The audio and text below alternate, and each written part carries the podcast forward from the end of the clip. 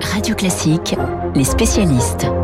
7h40 sur Radio Classique. Direction l'Iran à présent, émeute, révolte, embrasement depuis la mort de Massa Amani il y a une semaine. Des femmes à Téhéran et dans d'autres villes du pays défient toujours le pouvoir en place au cri de mort à la République islamique. Bonjour David Rigoleros. Bonjour.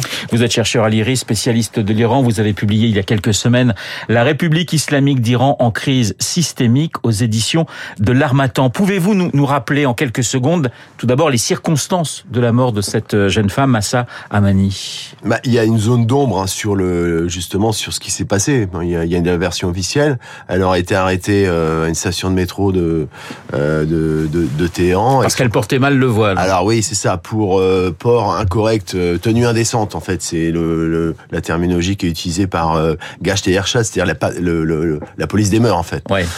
donc elle a été arrêtée, emmenée en fourgon à un centre de détention pour pour effectivement être réprimandée, etc. Et euh, on ne sait pas ce qui s'est passé. Euh, il y a une petite séquence vidéo euh, qui, est, qui a été donnée par les autorités où on la voit s'effondrer. Mais on a des doutes sur l'authenticité de cette, bah, cette vidéo. En, tout cas, sur le plus que des doutes. C'est le, le, père considère que c'est une, elle a été coupée, donc on ne sait pas ce qui s'est passé avant. Et vraisemblablement, il y a eu, il y a eu quelque chose, un acte de violence qui fait que bah, elle a été hospitalisée donc le 13 et elle est décédée le 16 à l'hôpital de Téhéran et avec fracture du crâne, enfin embolie cérébrale, etc. Cette jeune femme, elle est le symbole de quoi? De la brutalité du régime, du combat des Iraniennes, d'une soif de liberté de la société iranienne? Oui, elle est. C'est ce qui explique d'ailleurs l'onde de choc que ça a représenté, parce que euh, sa mort, qui est une, un cas tragique, euh, est devenue un emblème en fait pour euh, d'abord pour les femmes iraniennes, mais pas seulement. D'abord, ça traverse toutes les couches de la société. Ouais. C'est une onde de choc. C'est bien ce qui inquiète les autorités d'ailleurs, euh, parce que c'est ça touche à l'ADN en fait de la République islamique, c'est-à-dire le, le statut euh, des femmes euh, et dont le voile est évidemment euh, le symbole le plus emblématique et c'est ça qui est remis en cause aujourd'hui. David Rigoleros, on, on voit justement ces femmes devant dans les dans les manifestations. Ça veut dire quoi pour vous? Ah bah c'est vrai que là, les femmes sont en première ligne. Ça n'a pas forcément été le cas euh, dans les précédents mouvements, hein, 2017, 2018, 2018, 2019, etc. Euh, là, c'est les femmes qui sont et qui qui ostensiblement retirent leur voile, euh, le brûlent euh, et vont vont au-delà. C'est-à-dire qu'il y a des vidéos, elles se coupent les cheveux. Euh, donc c'est c'est très fort parce que d'abord c'est un symbole de deuil dans la culture persane et en même temps c'est euh, c'est une défiance vis-à-vis des autorités par rapport au symbole même de ce qu'est la féminité.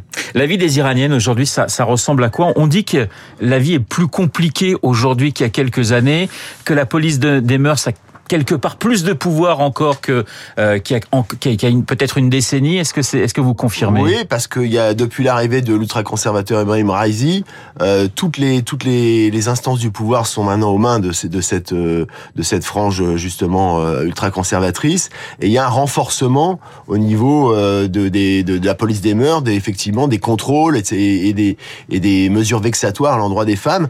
c'est même en juillet dernier, début juillet, il y a eu la mise en place d'un plan stratégie de diffusion de culture de la chasteté.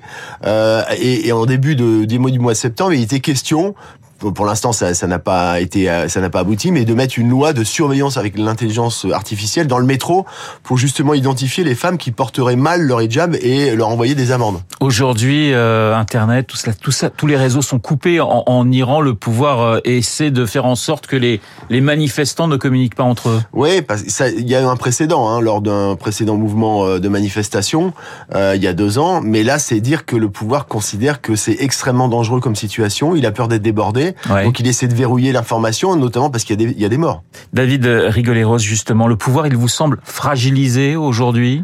Bah, Il est fragilisé euh, plus, je dirais, que par le passé, même par les, les mouvements qu'il y a eu euh, précédemment, parce que là, ça touche le noyau dur du système, le Netzam, euh, c'est-à-dire euh, ce qui fait l'identité même de la République islamique, à savoir la suggestion euh, du genre féminin, notamment. Et, et donc, l'onde de choc est terrible, parce que là, il y, a eu, il y a un doute qui saisit les autorités, qui s'est qui savent pas forcément comment gérer la, la, la, chose.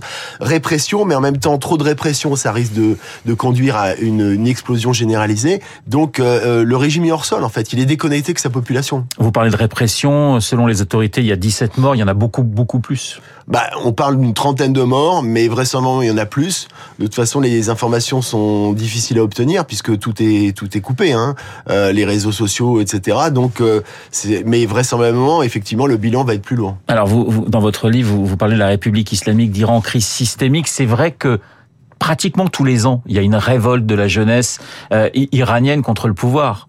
Oui, mais là c'est un, un, peu différent, ouais. euh, parce que c'est pas pour des raisons socio-économiques, comme c'était le cas précédemment, où les autorités pouvaient accuser d'une certaine manière les sanctions d'être responsables de ouais. la situation interne. Ouais. Là, c'est différent. Ça, ça, ça, vient de la profonde, des profondeurs de la société iranienne, qui est de plus en plus sécularisée, la jeunesse notamment, qui a des aspirations qui sont celles de n'importe quel autre pays, et, et qui est totalement déconnectée. Enfin, le pouvoir est totalement déconnecté de cette jeunesse justement. Une dernière question. Euh, on, on, ne peut pas ne pas faire le parallèle avec ce qu'on a connu en Tunisie, avec cet épicier qui s'était immolé, euh, un, un, fait presque un presque un fait divers qui avait entraîné une révolution.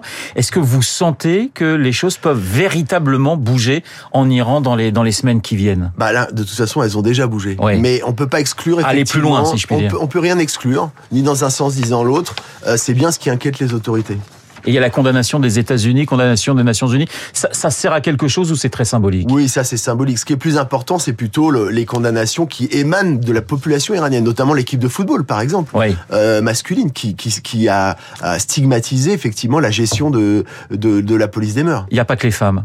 Non, il n'y a pas que les femmes. Et c'est ça qui est intéressant, c'est qu'il y a une solidarité aussi euh, de la jeunesse masculine par rapport à euh, justement à la jeunesse féminine. Merci David Rigoleros d'avoir répondu à mes questions dans les spécialistes. David Rigoleros, docteur en sciences politiques, enseignant, chercheur dans le studio Radio Classique. Je rappelle le titre de votre dernier ouvrage, La République islamique d'Iran en crise systémique, et c'est publié par l'Armatan. Dans un instant, le journal imprévisible de Marc Bourreau. Ce week-end, vous le savez, dernier match de Roger Federer pour la Lever Cup à Londres. La légende Federer pour une ultime rencontre. Roger et Marc, Monsieur Tennis vu par Monsieur Imprévisible.